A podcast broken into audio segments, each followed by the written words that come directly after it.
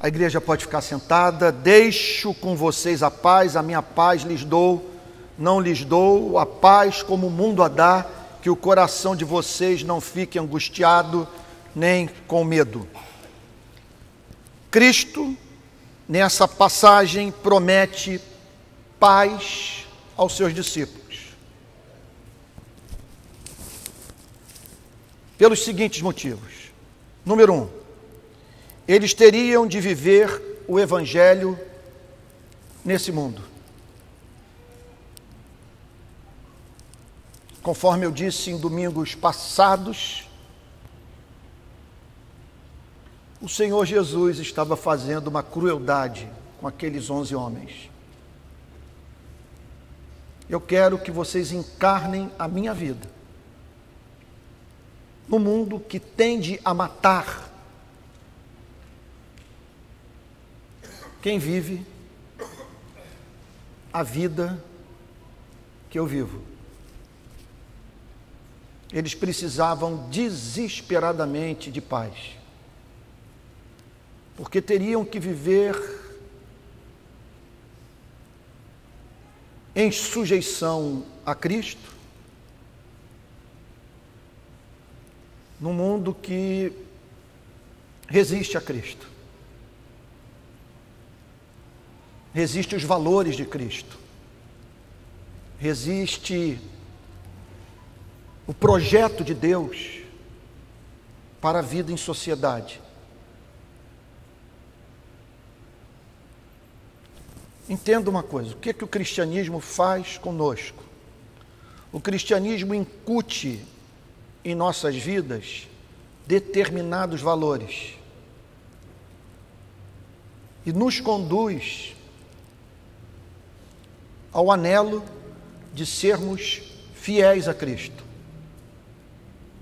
Radicalmente fiéis. Absolutamente submissos à vontade de Cristo. Irmãos, em não poucas ocasiões, nós teremos que ficar do lado da justiça, a fim de enfrentarmos aqueles que lucram com a injustiça. Teremos que ficar do lado do Evangelho, que demanda exclusividade, no mundo pluralista, que declara que nós cristãos, quando muito, vemos apenas uma parte da verdade e não a sua totalidade.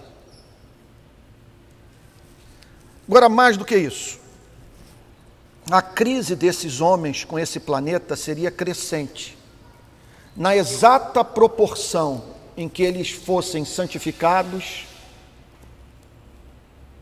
eles enfrentariam os mais diferentes tipos de angústia com relação à forma como as sociedades humanas estão dispostas. Deixa eu dar um exemplo vivido por mim ontem em Londrina. Um amigo pastor me convidou para comer numa churrascaria ao lado do aeroporto. E ali sentado, eu tinha que pegar um voo uma da tarde, então nós chegamos e meia, o restaurante estava vazio e dava para eu observar o movimento dos garçons e meus olhos se fixaram especialmente em um. Eu via com o restaurante vazio, com, com poucas pessoas, repetindo ad nauseam idas e vindas ao local onde a carne era preparada. Eu vi amolando o facão, eu vi com aquele espeto na mão indo de mesa em mesa.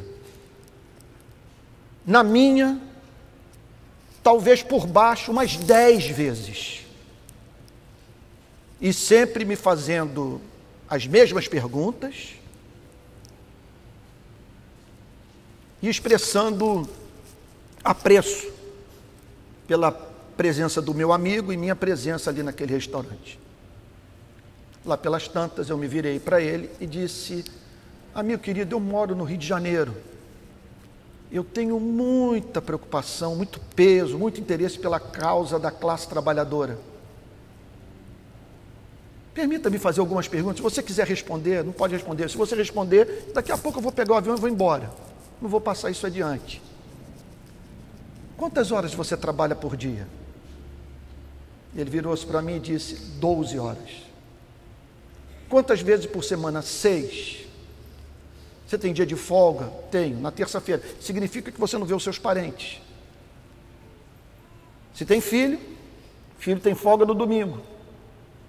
Isso é uma desgraça para a família.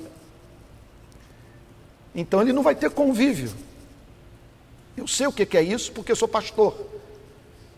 Às vezes pessoas me convidam para eventos no sábado, eu digo o seguinte: é o único dia inteiro que eu tenho com a Lissa, que eu trabalho no domingo. Durante a semana, só nos encontramos, olha lá, à noite. Aí eu me virei para o garçom e perguntei: Você tem assistência médica? Não. Você tem transporte? Não. Olha, vou te fazer mais uma pergunta: quanto que você ganha?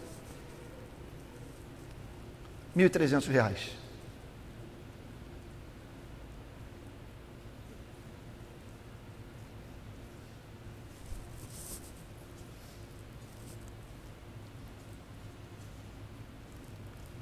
Estragou o almoço. Não me fez bem. Eu conversei com o pastor que estava à minha frente. É, é pedreira viver num mundo como esse.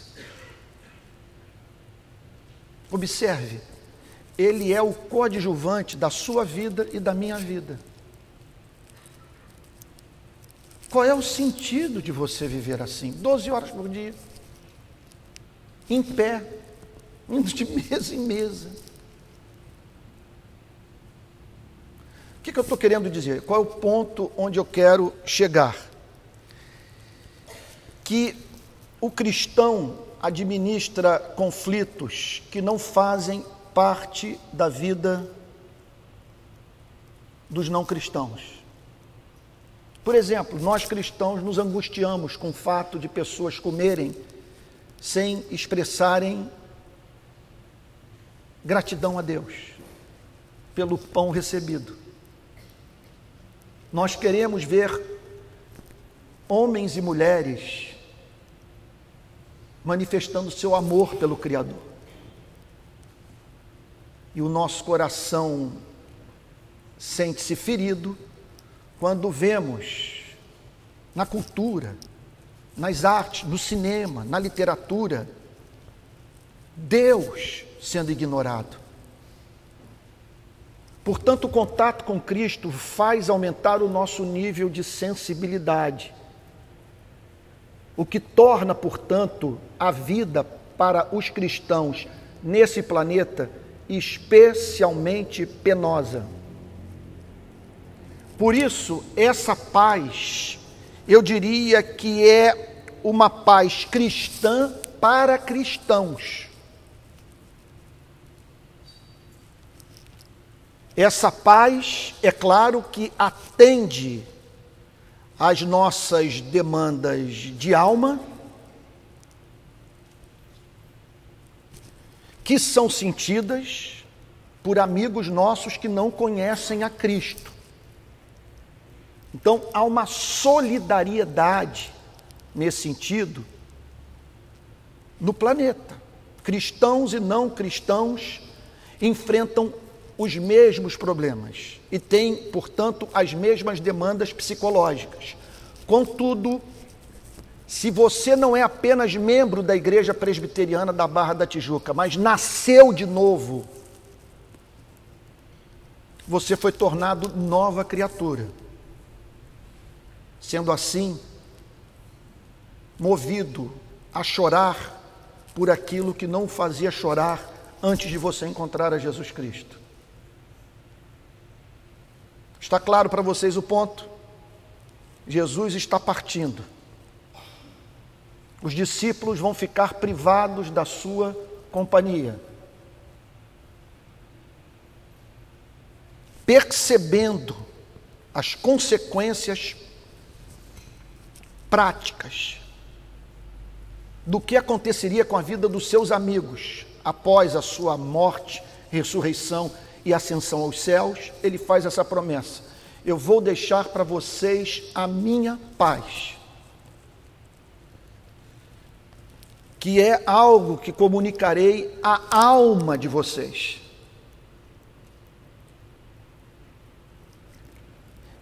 E do que carecerão, uma vez que, em razão dos valores que vocês abraçaram, inevitavelmente vocês serão perseguidos por minha causa e por causa da justiça. E o contato comigo tornou a vida nesse mundo mais difícil. Eu lhes apresentei um ideal, uma nova referência. Eu os fiz sonhar com a nova Jerusalém. E vocês, portanto, terão que viver a partir dessa experiência de humanização causada pelo Evangelho no mundo que desumaniza.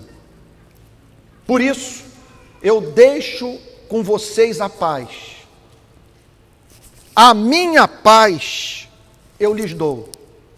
E não lhes dou a paz como o mundo a dá.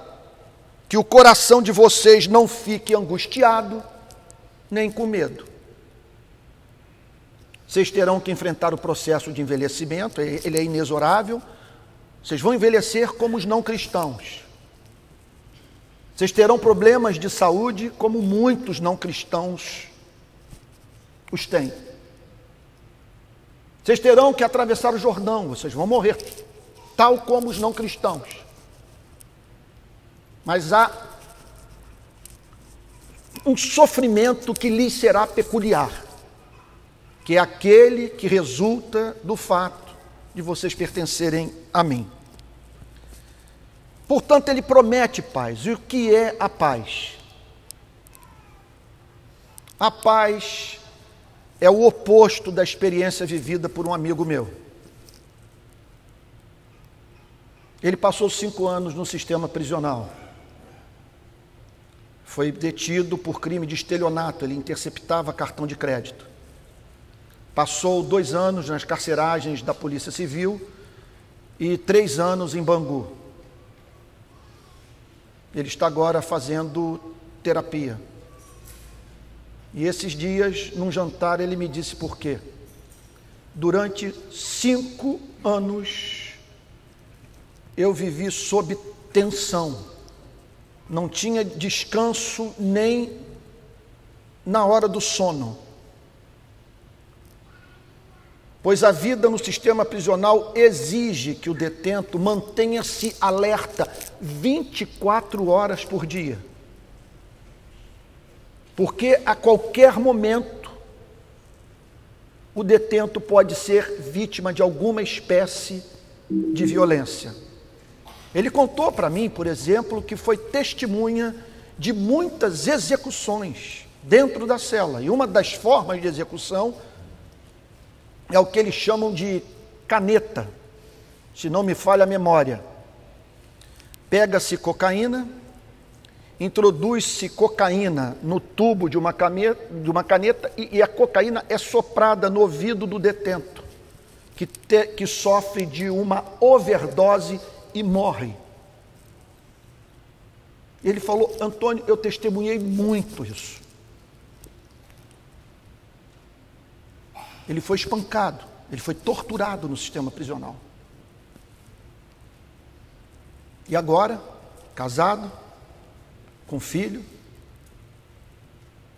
convertido à fé cristã, membro de uma igreja da zona norte do Rio de Janeiro, cursando direito, totalmente reintegrado à sociedade, uma das histórias de superação pessoal mais lindas que eu conheço, mas precisando da terapia. Porque ele percebe que até hoje vive ligado. O tempo inteiro conectado no seu entorno, porque foram cinco anos de vigilância constante. A paz é o oposto da experiência vivida por esse meu amigo. É a ausência de temor pela perda da felicidade. A paz é a convicção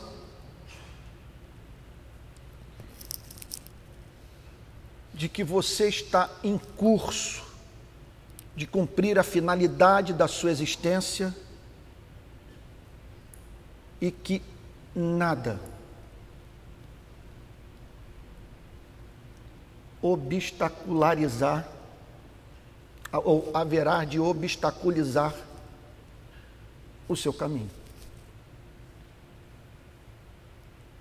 Que nada o impedirá de ver o plano de Deus se cumprir em sua vida. Porque onde há desconfiança quanto à preservação do que foi conquistado, reina o tormento, o medo, a angústia. Como alguém já disse, duas desgraças os seres humanos podem enfrentar na vida. Uma é de viver a ansiar por aquilo que jamais alcança. A outra é alcançar aquilo pelo que tanto ansiou, mas com o temor de vir a perder o que se lhe configura como tão precioso. O Senhor Jesus, portanto, promete essa paz, que é uma paz que se adapta a uma espécie de ser humano. O ser humano que tem aquela espécie de demanda intelectual, espiritual, emocional, produzida pelo contato com Jesus Cristo. O contato com Jesus Cristo nos humaniza e nos faz anelar por aquilo que não anelávamos, nos faz desejar o que nós não desejávamos, nos faz viver de uma forma como jamais vivemos. Nessa passagem, o Senhor Jesus, com muita clareza, estabelece um contraste entre a paz que o mundo dá e a paz que ele dá. Portanto, existe a verdadeira paz existe a falsa paz. Existe a paz cuja origem é o mundo, cujo objeto são os cidadãos desse mundo. Existe a paz cuja origem é Jesus Cristo e cujo objeto são os discípulos de Jesus Cristo. Quais as principais, portanto, diferenças entre essas promessas de paz? O mundo faz promessa de paz. Eu me lembro de uma vez visitando os Estados Unidos e fui convidado a pregar numa dessas comunidades de brasileiros que moram uh, em cidades americanas. E um brasileiro virou-se para mim e disse a seguinte coisa: Antônio, América dá tudo aquilo que você deseja, mas também pede tudo. Eu não faço outra coisa desse país que não seja trabalhar.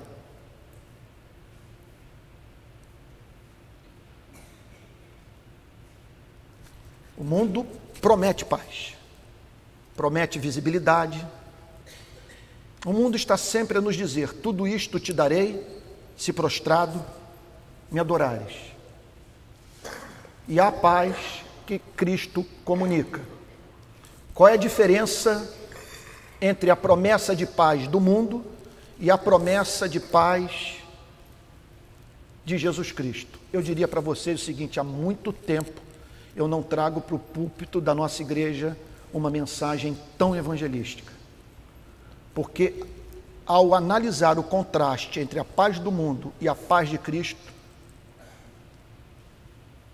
seremos forçados a chegar à conclusão que só faz sentido viver a vida que Jesus Cristo nos chama a viver. Se não vejamos. Em primeiro lugar, pensemos na diferença quanto à fonte dessa paz. Uma paz é prometida pelo mundo, tem sua origem no mundo. Nesse sistema de valores, a outra paz é prometida por Cristo. Uma paz, portanto, tem como sua origem o que não conhece a você nem conhece a mim.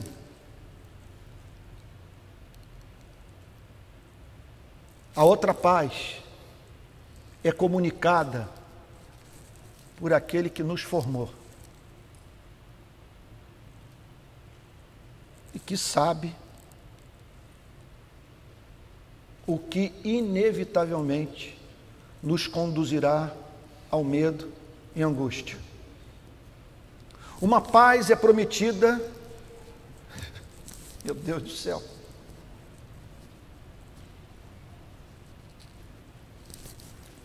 É prometida porque não tem interesse por você.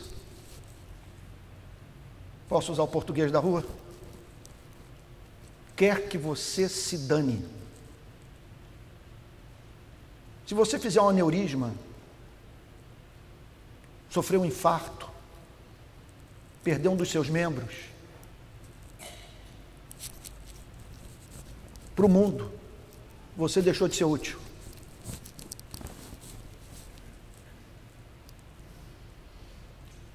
A outra paz é comunicada por quem deu a vida por você.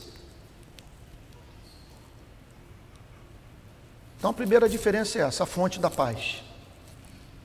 Aí numa hora como essa você precisa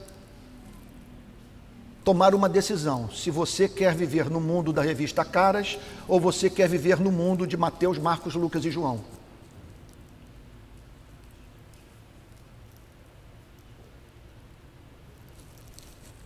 Segunda diferença entre a paz do mundo e a paz de Cristo, o seu objeto.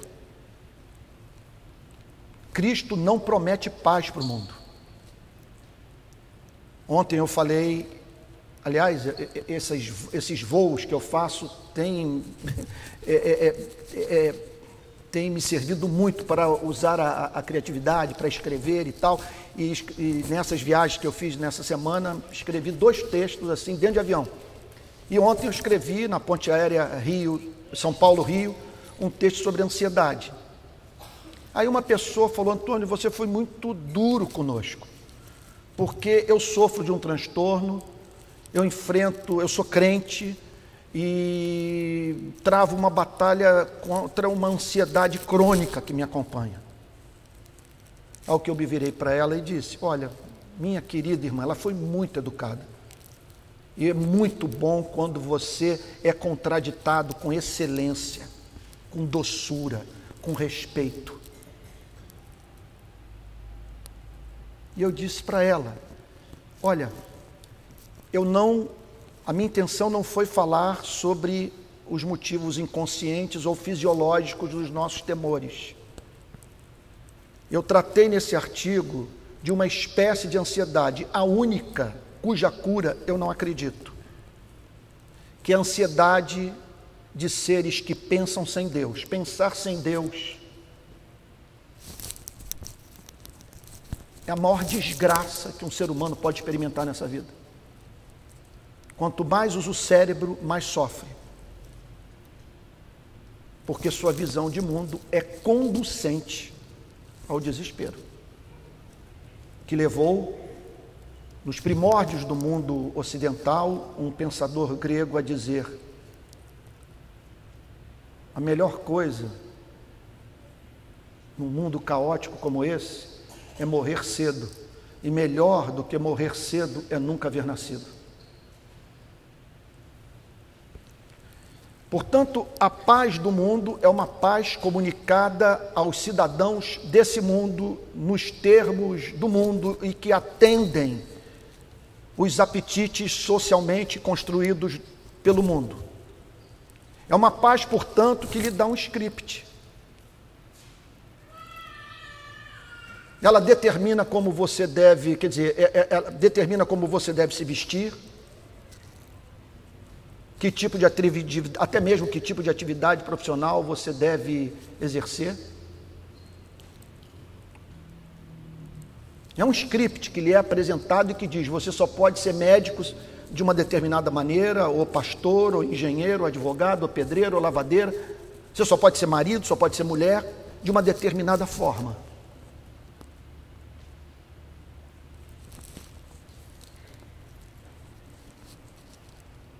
É um script. E que nós cumprimos com exatidão.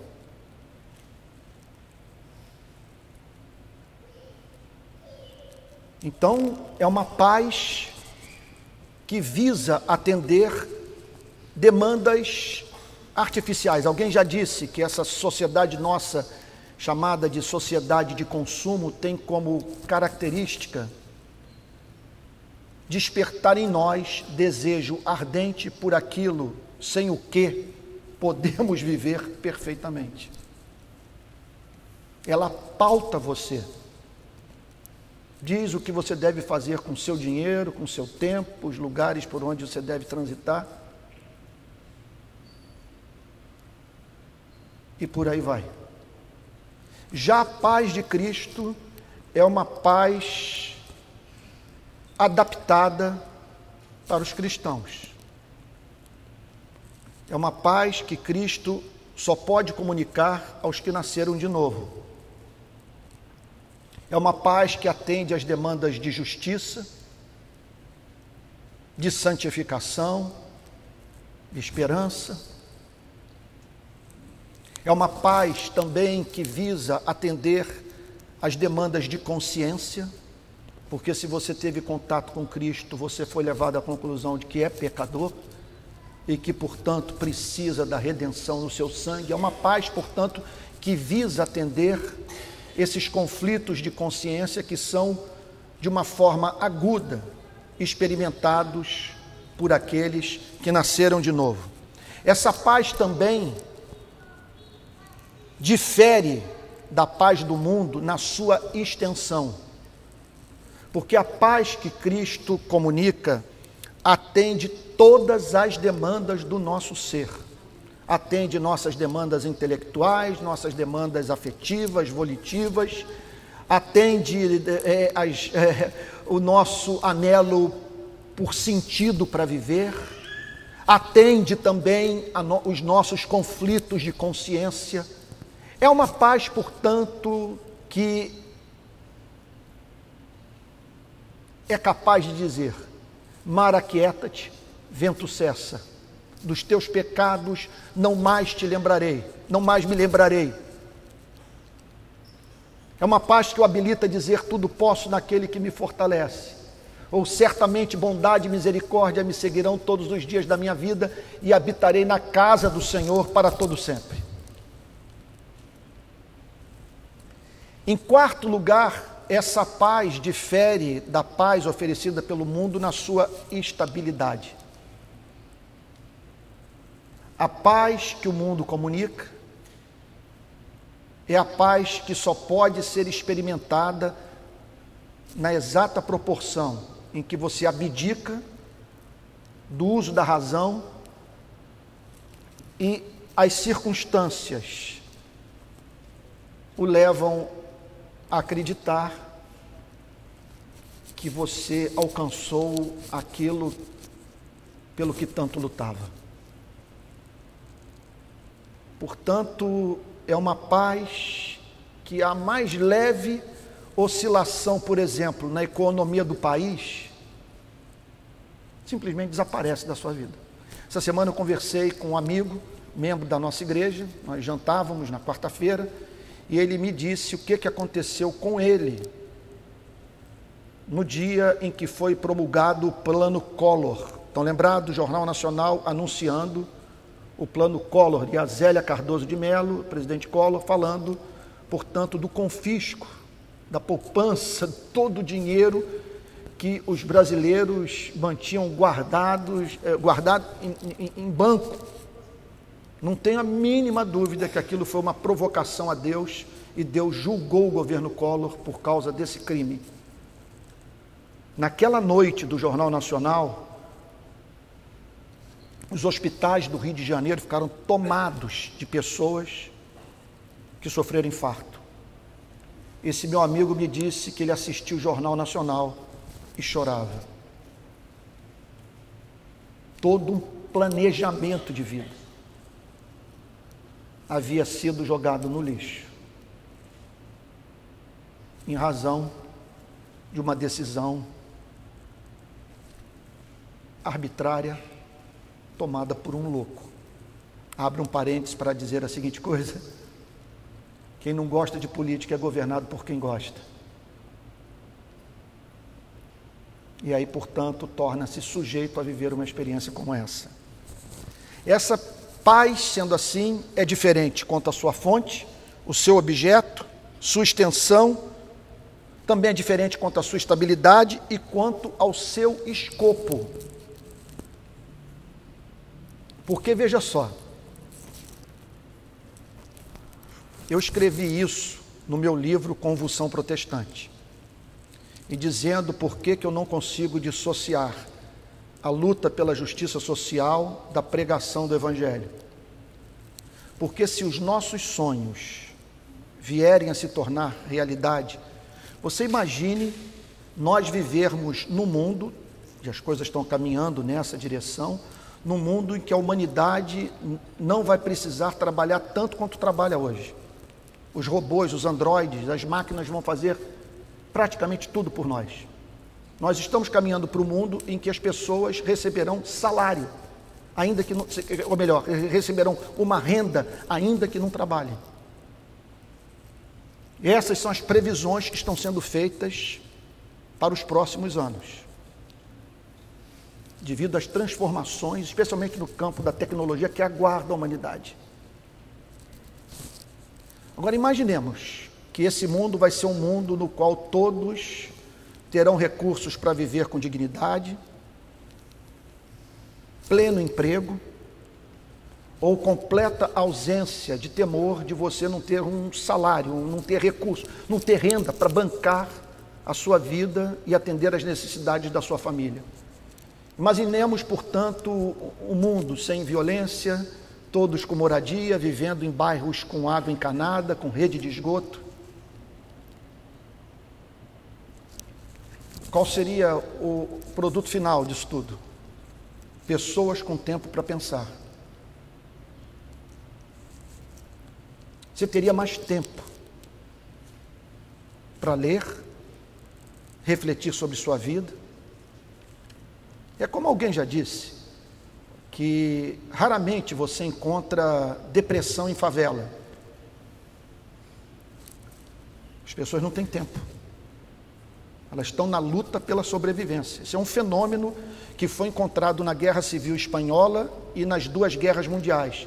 Os psicólogos, portanto, declararam, nesses três grandes conflitos, que observaram um fenômeno Pessoas deixaram de procurar os seus terapeutas quando esses conflitos eclodiram. E a conclusão deles foi o seguinte: quando a guerra se estabeleceu, elas se viram diante de algo tão acachapante.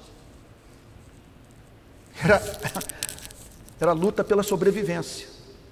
Que elas se esqueceram de alguns dos seus problemas e focaram, portanto, na preservação de suas vidas. Consultórios ficaram vazios. E observa-se esse fenômeno em muitas comunidades. O sujeito acorda sem saber. Hoje tem gente vivendo assim no Rio de Janeiro. Acorda sem saber se poderá oferecer o pão ou não para os seus parentes queridos. Eu vi isso lá em Moçambique. A mesma refeição duas vezes por dia uma coisa lá que eles fazem com milho, uma goma, da qual se alimentam diariamente num fogareiro, né, numa cozinha que é improvisada do lado de fora da casa, né, sob chuva e sol. Gente, são duas desgraças. Você não ter tempo para pensar e você ter todo o tempo para refletir. E refletir sem Cristo é desespero. Estão lembrados de uma citação que eu faço frequentemente de Blaise Pascal? Que o problema do que não conhece a Deus é não conseguir ficar sozinho dentro do seu quarto. Esse é o problema do homem sem Cristo. É não conseguir ficar no seu quarto. A tal ponto que quando ele sai para caçar, diz Blaise Pascal, ele não quer a presa, ele quer apenas caçar, se manter entretido com aquilo que o impede de ter contato com a sua alma. Por isso que eu digo que o escopo da paz de Cristo é diferente. Porque o escopo da paz de Cristo é a glória de Deus, é a comunhão com Deus. Como que essa paz funciona? Vou usar o linguajar da rua, o linguajar popular do nosso cotidiano. A mente é desalugada. Você sabe que sua vida está sob os, os cuidados de um Deus de amor ao qual você chama de Pai. Isso faz, portanto, com que você preserve muita energia mental, em vez de gastar sua mente com as razões do medo, da angústia, da desesperança, da ansiedade, você dedica sua mente à verdade, à glória de Deus, ao Evangelho. Portanto, o objetivo dessa paz é fazer com que nós, cristãos, livres dos nossos temores, possamos prestar culto ao Deus de Abraão, de Isaac e de Jacó, em espírito e verdade, e termos tempo para nos relacionarmos em amor uns com os outros. Então, essa paz difere em pelo menos cinco aspectos: sua fonte, seu objeto, sua extensão, sua estabilidade e o seu escopo. Pergunta, e aqui eu termino: como obter a paz de Cristo? À luz dessa passagem, de duas formas. Número um, eu estou falando aqui para cristãos. Falando para cristãos. Nesse ponto, eu, eu, de certa forma, sou grato a Deus, entendo o que eu vou lhes dizer, por ser pastor e não ser terapeuta. Quando uma pessoa me procura no gabinete pastoral para conversar comigo, trazendo seus problemas conjugais, seus problemas profissionais, filhos, a primeira coisa que eu quero saber é como está a sua relação com Cristo. Eu quero saber se ela já nasceu de novo. Esse é o meu trabalho. Eu sou pastor, não sou psicanalista, não sou psiquiatra. A pessoa me procura, ela está procurando o ministro do Evangelho. Bom, eu aprendi que os ministros do Evangelho não devem administrar os sintomas das enfermidades, mas apresentar um diagnóstico preciso que tenha como objetivo conhecer a real causa dos desajustes humanos. Pois bem, e a Bíblia nos apresenta é, um ponto de partida para apresentação de qualquer diagnóstico preciso. Não há paz sem que o homem tenha se reconciliado com Deus. Então, quando uma pessoa me procura, se ela não nasceu de novo,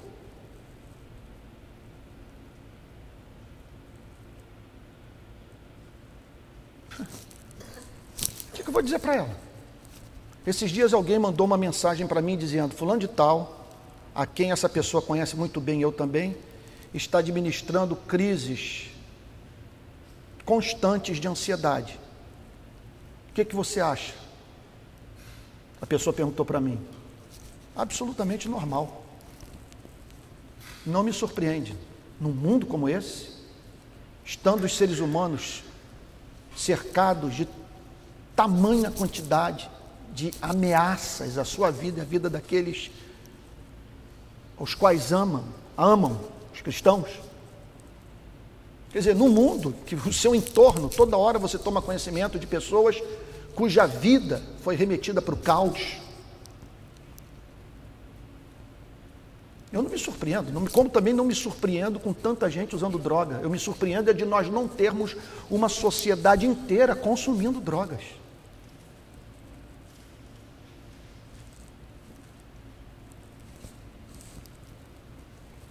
Portanto, é, essa paz é a paz para os cristãos, é uma paz para quem nasceu de novo. Não há paz, é, sabe? É, é, coach cristão, coach cristão é, é, é você dizer: você já nasceu de novo? Você já se reconciliou com Deus? Eu não tenho muito o que lhe dizer, para falar a verdade, eu não tenho nada a lhe dizer. Você está amealhando para o fogo. Você caminha inexoravelmente para a extinção da sua vida, sujeito a um mundo de intempéries. Ameaçado manhã, tarde e noite pelos mais diferentes adversários da sua alma. Agora, partindo do pressuposto que nessa manhã eu estou me comunicando para pessoas que nasceram de novo, aí sim eu tenho duas coisas ali dizer, para que você tenha paz. Número um, à luz dessa passagem, buscar o Espírito Santo. Porque a paz nessa passagem, João capítulo 14, não significa apenas você pensar corretamente, significa você ser batizado com o Espírito Santo, ser cheio do Espírito Santo. Porque a paz nas Sagradas Escrituras, essa paz sobre a qual Cristo fala em João capítulo 14, não se trata de pensar bem,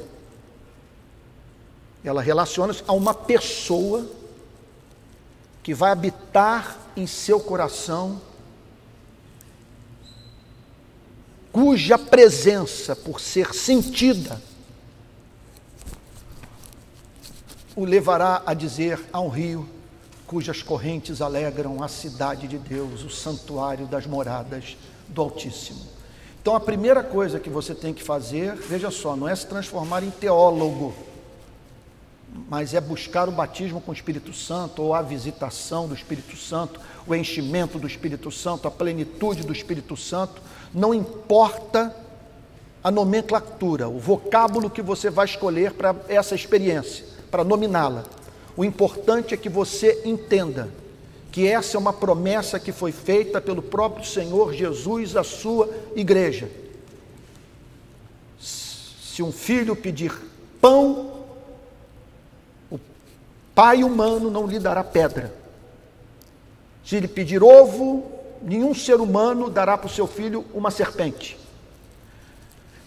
Se vocês que são maus são capazes de fazer guerras, de jogar bomba atômica sobre uma cidade,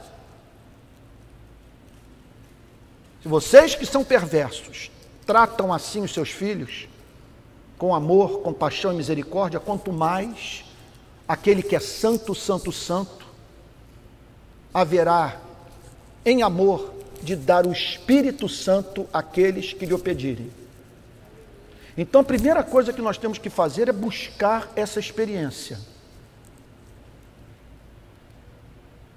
É clamar a Deus, Senhor, batiza-me com teu Espírito. Agora, em conexão a isso, faço minhas as palavras do grande Martin Lloyd Jones. Aplicar a verdade à vida. Porque a fé não funciona no automático. Veja só, o cristianismo ele não trabalha assim. Eu creio em algumas verdades e vou, portanto, no automático enfrentando a vida. A fé cristã exige que o cristão conheça a doutrina e use o cérebro. E repito, faço também minhas as palavras de Martin Lloyd Jones. Hoje, estou com 57 anos, ministro do Evangelho desde os meus 20 anos de idade. Fui ordenado ministro presbiteriano em 1992, no ano da organização dessa igreja. São incontáveis sessões de aconselhamento. contato com cristãos de todas as denominações, nas mais diferentes faixas etárias, classes sociais e, e níveis intelectuais. A experiência vivida pelo Martin Lloyd Jones, eu posso dizer, é idêntica à minha.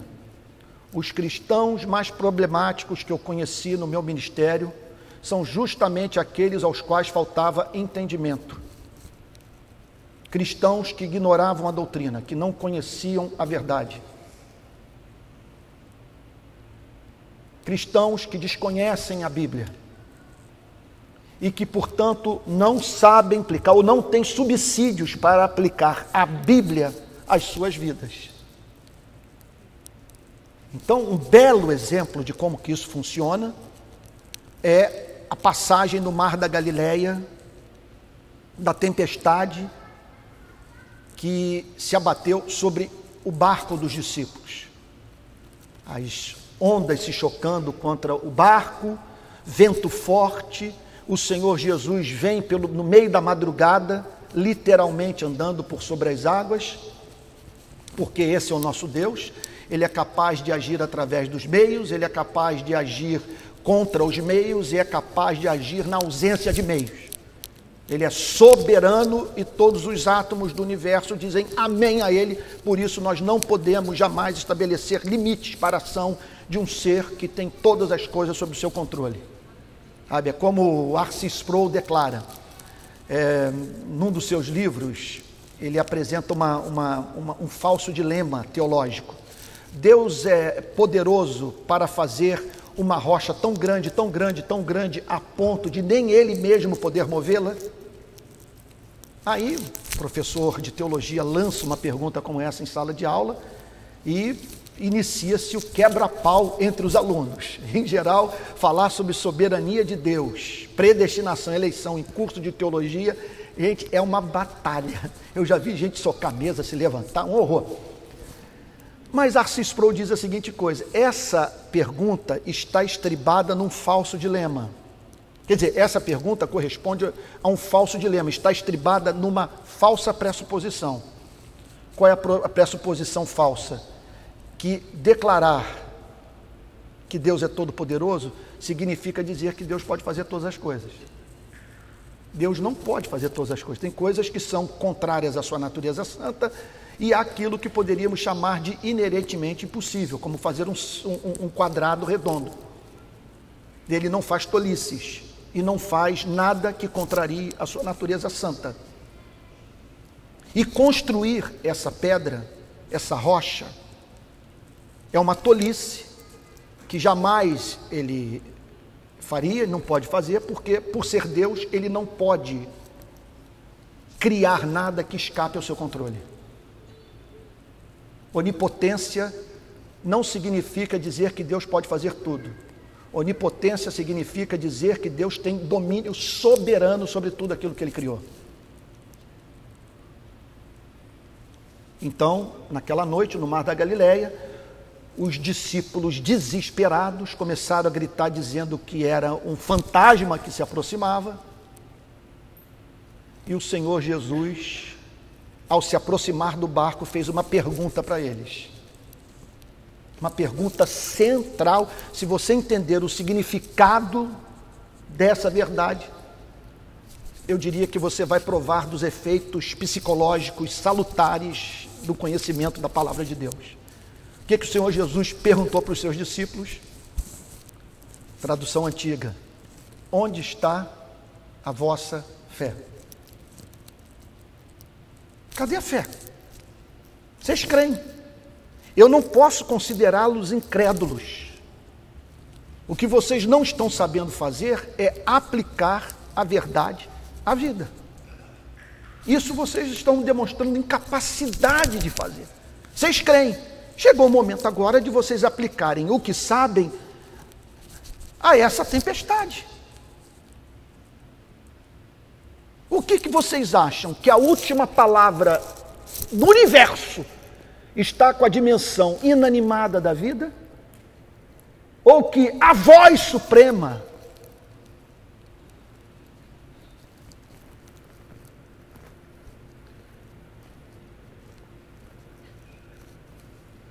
faz parte da dimensão animada da vida, que tem alma, que delibera, que pensa, que sente, que age. Onde está a vossa fé? Vocês acham que eu pediria para vocês cruzarem esse mar sem que houvesse um propósito? Que o Criador perdeu o controle sobre sua criação? Onde está a vossa fé? É aquela história que eu contei para vocês da crise de ansiedade que eu tive no Leblon. Numa noite, voltando do Leblon, indo para Niterói, fui tomado de uma ansiedade. Vocês me perdoem repetir, talvez sirva para edificação de muitos, poderia dar outros exemplos mas pai, tempo, pai de uma menina que nasceu quando eu já estava ali na casa dos 50 anos. A Alissa nasceu, devia ter 49. Então, é... e é claro, a menina entra na vida de um homem, de vida inteira vivendo com dois meninos e tal dentro de casa, de repente surge aquele, aquela menininha, calcinha para tudo que é lado, bonequinha, casa pintada de rosa, agora tem até uma gatinha lá, a floquinha. A casa está bem mais, então, suave, mais doce. É, o ambiente está bem mais agradável, está bem mais feminina a nossa casa. E aí uma crise de ansiedade me acometeu. Olha, pense bem. Ela nasceu com você quase na casa dos 50. Isso significa que você vai morrer bem antes dela e que ela vai passar a maior parte da vida sem os seus cuidados.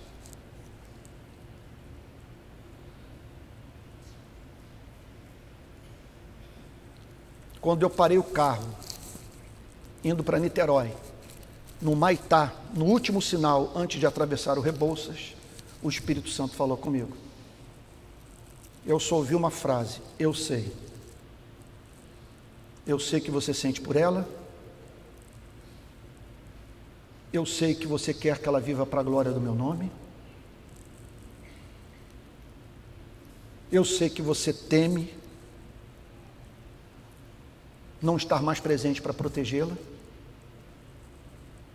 E o que me fez atravessar o túnel Rebouças com vontade de articular uma oração na língua dos anjos.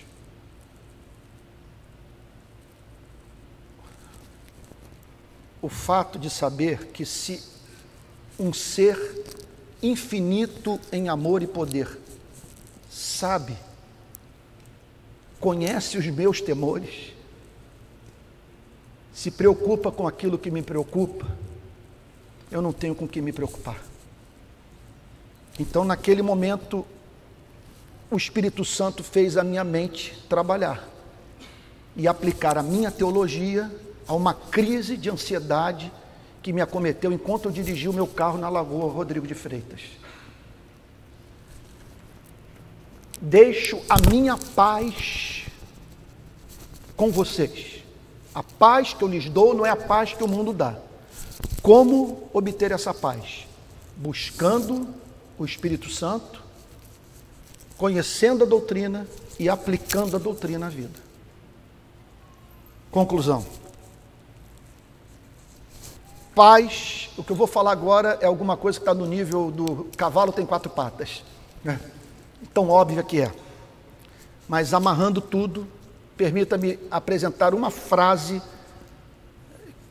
que conclui todo o raciocínio. Paz é dom que somente Cristo pode comunicar ao espírito humano. E é essa paz que ele prometeu para você, seu dom, e que chama você e a mim para obtê-la mediante a experiência mística com o Espírito Santo e o uso do cérebro.